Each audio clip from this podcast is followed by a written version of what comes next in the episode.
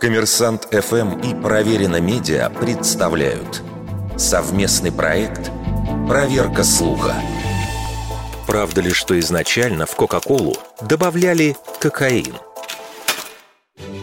В апреле 2022 года Илон Маск написал твит, что собирается купить компанию Coca-Cola, чтобы вернуть в газировку кокаин.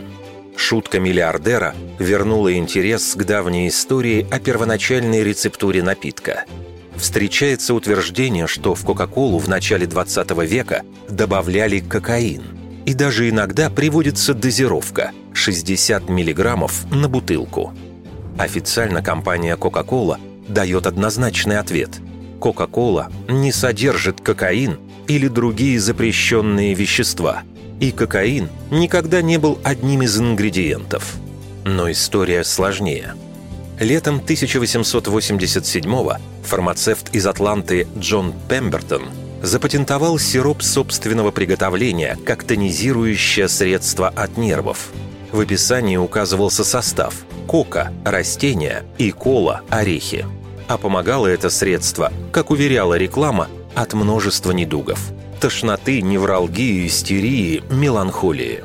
Действительно, в конце XIX века кокаин свободно продавался в американских аптеках и рекомендовался, например, для лечения зубной боли.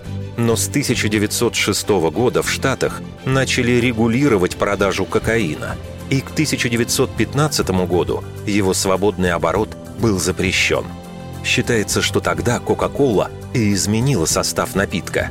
Определить, в какой именно пропорции смешивались ингредиенты первоначального сиропа, затруднительно. Это всегда оставалось секретом компании. В 1988 году в статье в «Нью-Йорк Таймс» была опубликована реплика неназванного представителя компании, который подтвердил, в оригинальном рецепте действительно был кокаин, но затем наркотик убрали – и хотя убедительных прямых доказательств наличия кокаина в первоначальной Кока-Коле нет, но исторический контекст позволяет предположить, что такое возможно.